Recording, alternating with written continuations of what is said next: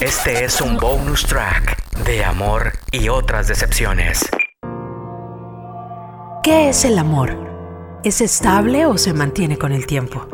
¿De qué sirve amar demasiado si al final se van y te rompen el corazón? ¿El amor es sufrimiento? Soy Gaby Ventura, una mujer de treinta y tantos sobreviviente a una decepción amorosa.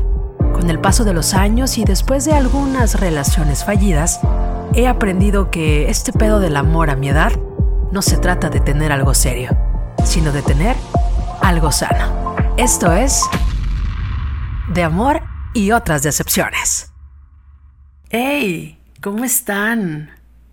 Espero que, que todo vaya bonito y que el corazón esté de lo mejor aunque si por alguna razón sientes que todo te está saliendo mal, primero, primero, primero, respira. Date un break para, para sentir, para reconocer lo que atraviesas y solo ten plena conciencia de que las cosas pronto pasarán. ¿Cuándo? No sé. No sé. Pero sucederá.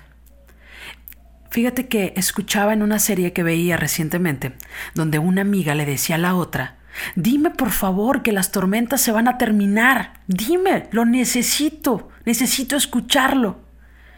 Y, y la otra le contestaba, es que, es que no puedo decirte eso, no puedo decir que eso se va a terminar, pero tengo una buena noticia, los arcoíris nunca se van a acabar.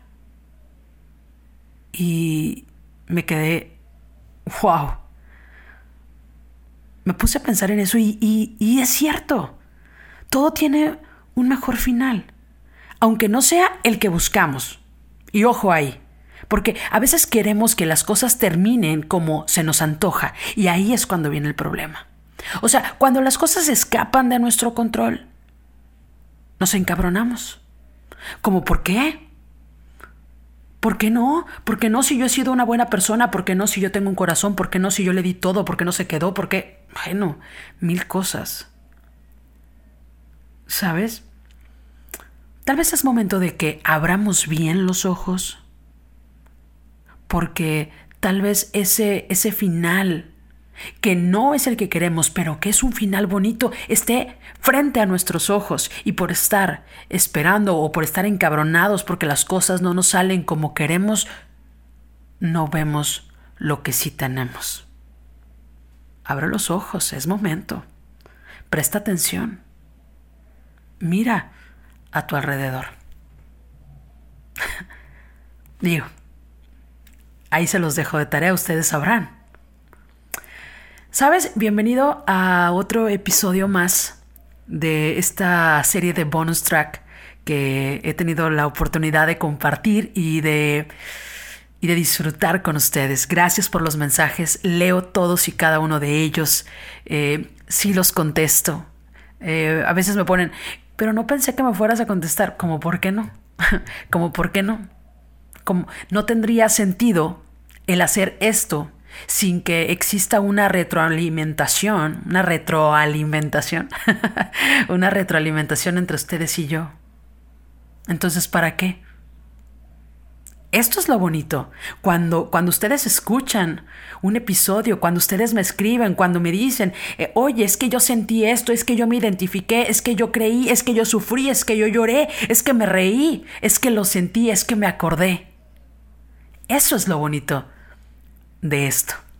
Esto es lo bonito de amor y otras decepciones. Que tú y yo, que tú y yo podemos conectarnos. De corazón a corazón lo hacemos, definitivamente. Y bueno, pues vamos a, a leer la historia, a conocer la historia de hoy, que empieza de la siguiente forma. ¿Estás listo? ¿Sí? ¿Estás lista? Entonces, Empecemos. Esta es una relación complicada que empezó después de una cena. De la persona que te voy a platicar, te diré que esa noche ya tenía unas cervezas arriba. Y entonces llegamos a mi casa. Ese día durmió conmigo porque pues no estaba en condiciones de, de manejar y por seguridad le dije, pues quédate, ¿no? Sin imaginar siquiera que ahí iba a comenzar todo. Nunca imaginamos lo que íbamos a pasar, lo que íbamos a vivir. Teníamos muchos años de amistad. Para ser exactos, unos siete años. Y en mi casa era una persona más en mi familia. Después de ese día y de un tiempo, quiso entablar un compromiso. Yo me rehusaba, no me sentía preparada para algo así. Pero, ¿sabes? Por cómo se habían dado las cosas, nos seguíamos viendo. Salíamos, pasábamos momentos con su familia, con la mía, hasta que después de un tiempo, pues decidimos tomar el compromiso como tal.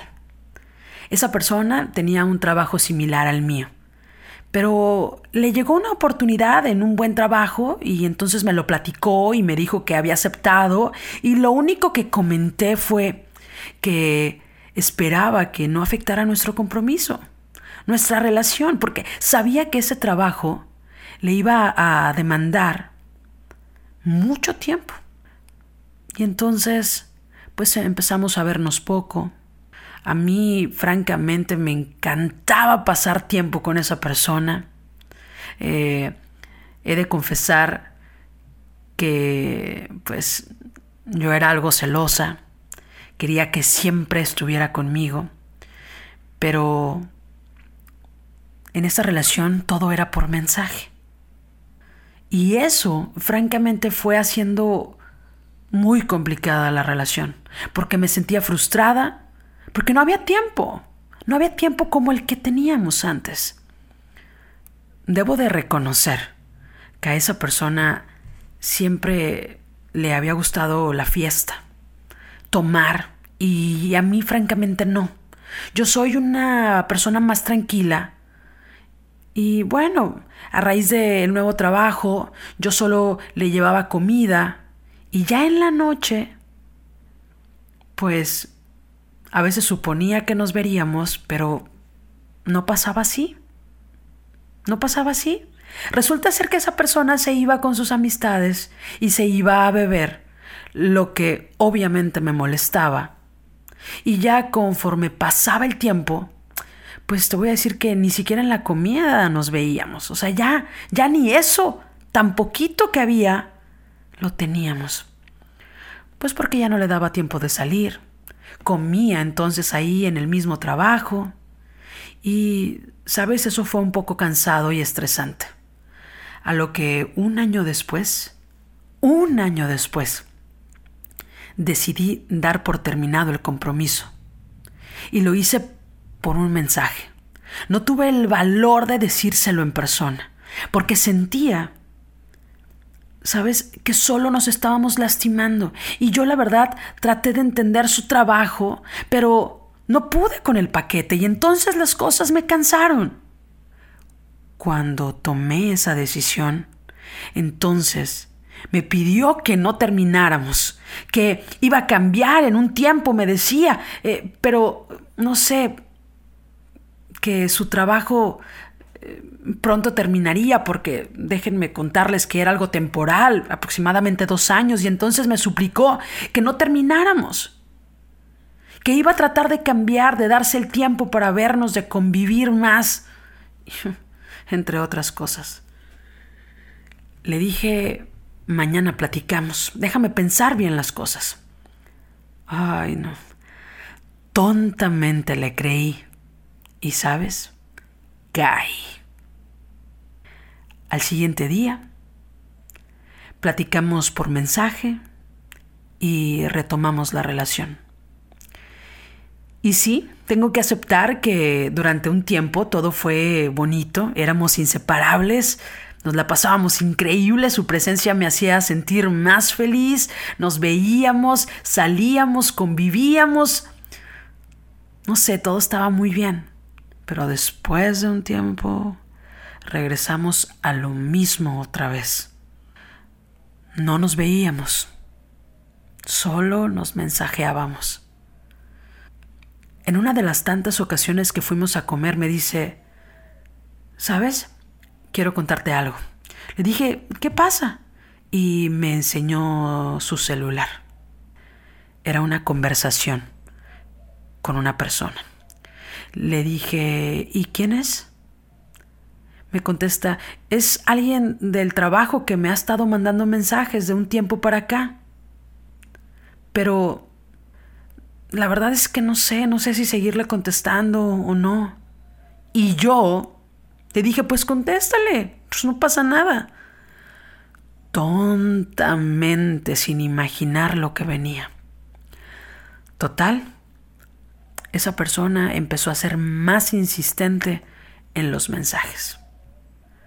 Te voy a contar que de la persona de la que te hablo, era alguien que no contestaba los mensajes mientras manejaba, ni cuando nos veíamos.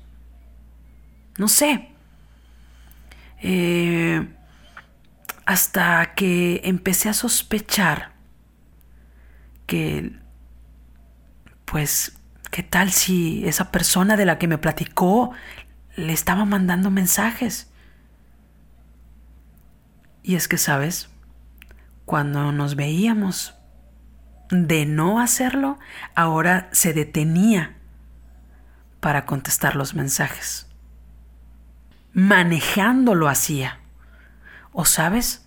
Apagaba hasta el celular. Y entonces yo le preguntaba, ¿quién es? y me respondía que era algo del trabajo. E ingenuamente le creí. Y es que le tenía tanta confianza. Ya si no, siete años de amistad y un año de relación. Era mucho tiempo. En otra ocasión, íbamos al parque a caminar. Le llegaban mensajes y mensajes y le dije, dame el celular, te los leo. Y me contesta, no, no es nada importante, es el trabajo. Y le contesté que estaba bien. Llegamos al parque. Nos bajamos. Empezamos a caminar. Y estando ahí le pedí prestado su celular para tomar una foto. Me lo presta sin ningún problema. Y aquí viene lo bueno. Bien dice el dicho, el que busca, encuentra. Y ahí voy a buscar en los mensajes y en efecto esos mensajes eran de esa persona, que le empezó a escribir y decían cosas como ¿qué haces? ¿Dónde estás? A lo que a lo que mi persona le respondía Sí, mi persona. La persona con la que yo tenía un compromiso le contestaba que estaba en el parque conmigo y que, uy, qué flojera, que ni siquiera quería ir, pero que pues bueno, que yo le había pedido que fuéramos a caminar un rato. Y esa persona de los mensajes le contestaba, no hombre, vente. Y entonces le mandó unas fotos de unas cervezas que se estaba tomando. Claro, que pues esa persona con la que creía yo tener una relación le decía, pues es que ando con ando con ella y pues no sé. Claro que la otra persona le dijo, "Ay, pues cuando te desocupes vienes." Y yo yo no entendía. Después de que leí los mensajes y después de un tiempo pensando si me decía o le preguntaba del mensaje, pues nos teníamos mucha confianza. Yo me sabía la contraseña del celular. Total me armé de valor y le pregunté, ¿no querías venir al parque o qué? Y me dice, sí, ¿por? Y le dije, pues los mensajes que te estás enviando con esta persona dicen todo lo contrario. Y empezó, pues ya saben, ¿no? Con su choro de que ahí estaba conmigo, que no se iba a ir y pues esas cosas. Para tratar de componer el rato, me invitó a cenar unos tacos. Fuimos, cenamos, digo, porque pues el hambre es canija y platicamos. Después le dije, ¿me llevas a mi casa, por favor? Y sí, fue a dejarme. Nos despedimos, le dije gracias y ya ni le quise preguntar si iba para su casa, porque imaginaba que iba a ir con la otra persona a beber. A los pocos días me entero de que en efecto se fue a tomar y a mí ningún mensaje me mandó. No me dijo, no me avisó. No me contó que iba a estar ahí. Obviamente, no le convenía, ¿verdad? Las cosas fueron empeorando, porque, ¿saben? Resulta ser que le empezó a contar a esa persona nuestros problemas, indiferencias que yo no entendía de su trabajo. Y cuando esa persona supo lo que supuestamente sucedía entre nosotros, pues le empezó a mal aconsejar y a quererle bajar la luna y las estrellas, pintándole un mundo de colores ¿Y cómo no lo iba a hacer?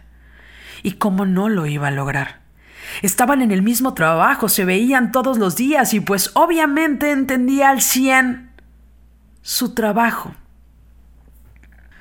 Mi relación empezó a cambiar radicalmente. Ya, pues ya no me mandaba mensajes. Yo siempre era quien le buscaba, quien escribía, quien insistía en vernos. Y cuando eso sucedía, era muy poco el tiempo. Y sabes, nunca se apartaba de su celular. Hasta que llegó ese día, en casi dos años de relación, el peor en ese momento, el peor día, el que no me imaginé que fuera a llegar estaba tan segura de su cariño que la verdad no me imaginé que esa persona quisiera terminar lo que teníamos.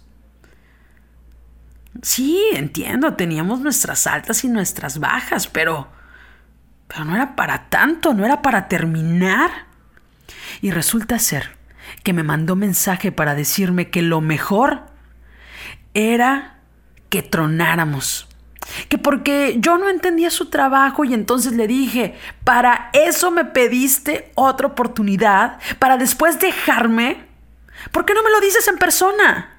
Y solo me contestó, ok, está bien, nos vemos mañana, en tal lugar, para platicar, antes de un evento que tenía y entonces se llegó, se llegó el momento, obviamente fui, platicamos, pero no pude hacer que cambiara de opinión. Yo estaba llorando, como no tienen una idea, porque sabía y estaba segura que no daba terminada la relación porque quisiera, sino por los malos consejos de la otra persona. Le pedí mil veces que nos diéramos otra oportunidad, que no dejáramos que, que esto se acabara, que nos queríamos. Pero fue inútil. Su decisión no la cambió. Me dijo, vamos a comer. Y sí, fuimos a comer. Yo con los ojos hinchados y sin ganas de nada me dijo, ándale, come algo. Le dije, ¿tú crees que tengo ganas de comer después de lo que me dijiste? Yo te quiero y te quiero mucho. Lo sabes, tenemos muchos años de amistad y tú sabes que la relación que teníamos lo hizo mucho más fuerte. Le dije, me duele mucho.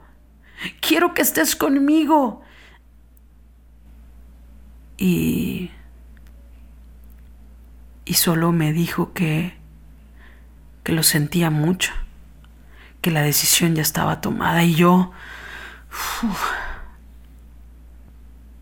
Yo no entendía las cosas. Me dijo, me dijo que siempre iba a estar conmigo, aunque no estuviera como antes. ¿Tú crees que se puede hacer eso? Pues no, no. Y se acabó todo lo bonito que tuvimos, la amistad y la relación. Yo sabía que fui el amor de su vida. Yo disfruté su primer beso. Ese fue mío. Y yo le arrancaba sonrisas. Le dije, escucha esta canción por este amor de la banda MS. Te la dedico. Y de ahí, de ahí fue la peor decepción amorosa que pude haber pasado. Sentí que el mundo se me venía encima porque era esa era la persona que alumbraba mi existir. Me la pasé mal todo un mes. Sí, todo un bendito mes. No podía dormir. Me la pasaba en mi cuarto la mayor parte del día, en el trabajo, no me sentía a gusto, no me concentraba. Lo que quería era salir para llegar a mi casa a tratar de dormir. En las noches no lo hacía. Estaba siempre con la tentación de marcarle, de mandarle mensajes.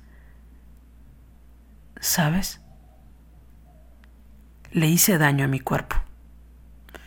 Me hacía pequeñas cortadas en los brazos. Sentía que estaba enferma. Iba al doctor para que me diera pastillas para dormir. Me dio unas, pero, pero no me hacían. Y platicando con una amiga me dijo de unas que son buenísimas, pero que solo se conseguían con receta médica. Yo no recuerdo cómo fue que las conseguí. Pero cuando las tomé, pude dormir un poco. Buscaba música de relajación, trataba de no pensar en esa situación, pero mi cabeza no me dejaba. Llegué al punto de ir con el psicólogo porque sentía que no podía más.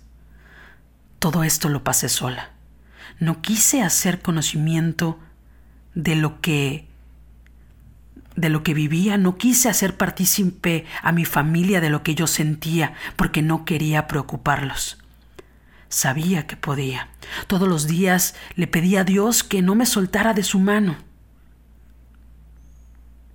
Yo le pedía que no entraran a mi cabeza esas ideas que pudiesen perjudicar más mi salud.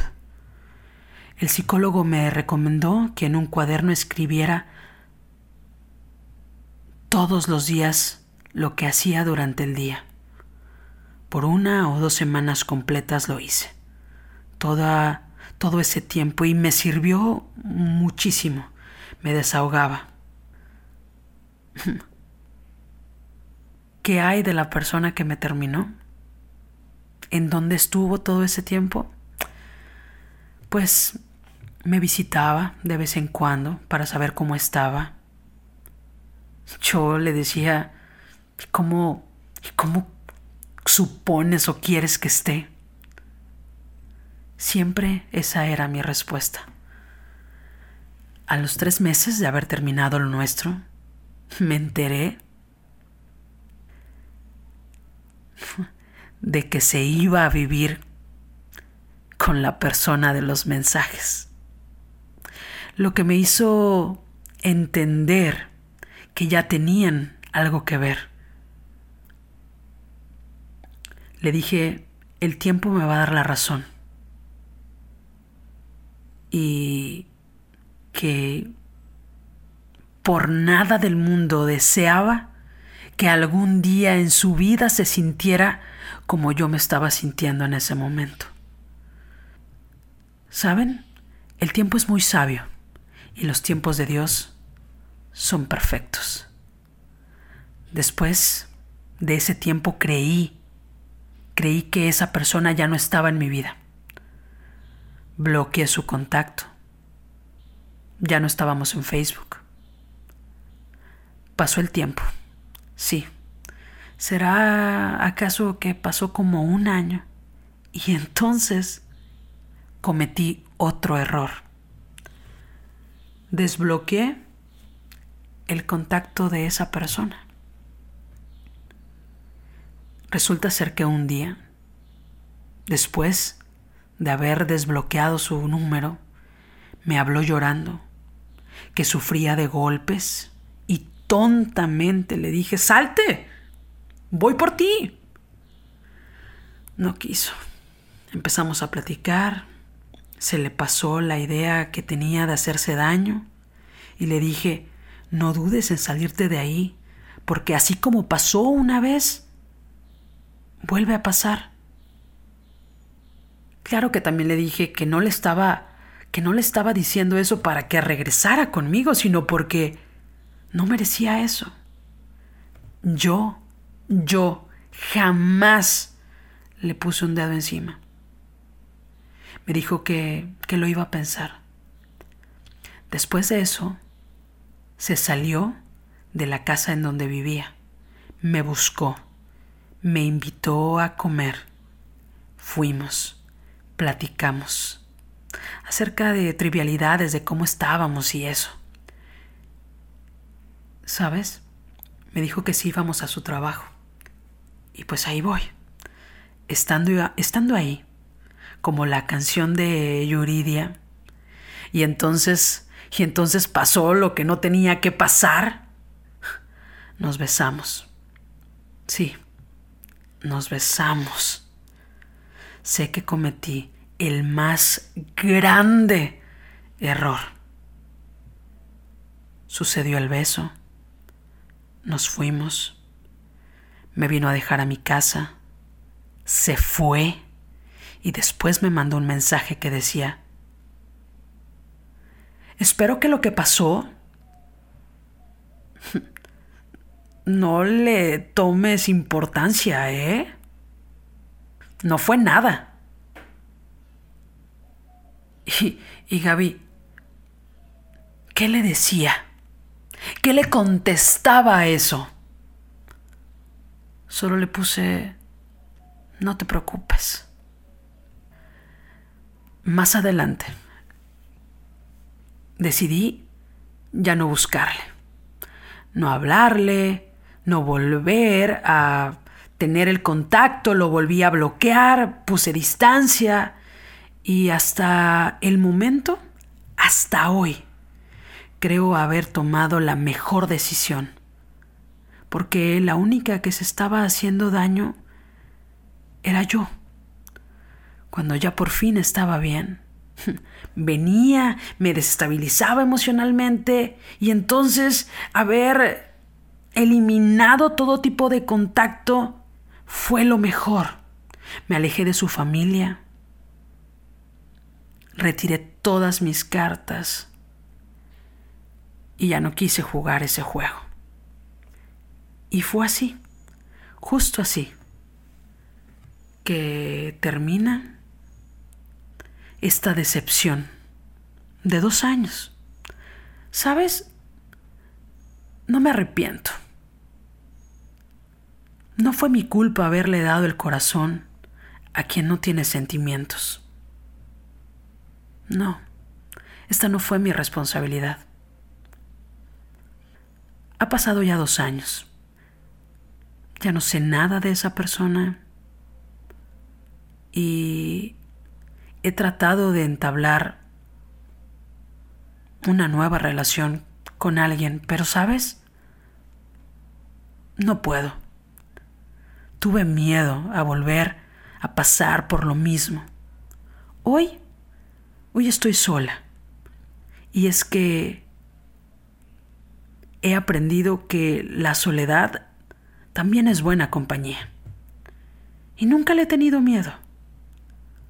Hoy por hoy, siento que estoy en el mejor momento de mi vida, disfrutando de lo que quiero y como quiero.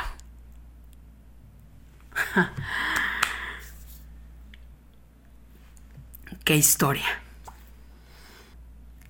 ¿Sabes? Hay señales.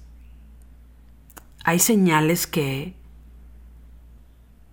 que a veces nosotros por por güeyes no queremos entender. A mí me pasó. Y yo estoy segura que tú que estás escuchando también en algún momento has la realidad te cachetea, te dice, abre los ojos, aquí está esto, este es un foco, es una, es una bandera roja, mira lo que está sucediendo. Y uno decide ponerse la mano en los ojos y cambiar de dirección. Decide ponerse una venda en los ojos e ir caminando ciegamente hasta el precipicio. ¿Para qué? Para caerse, para darnos en la madre.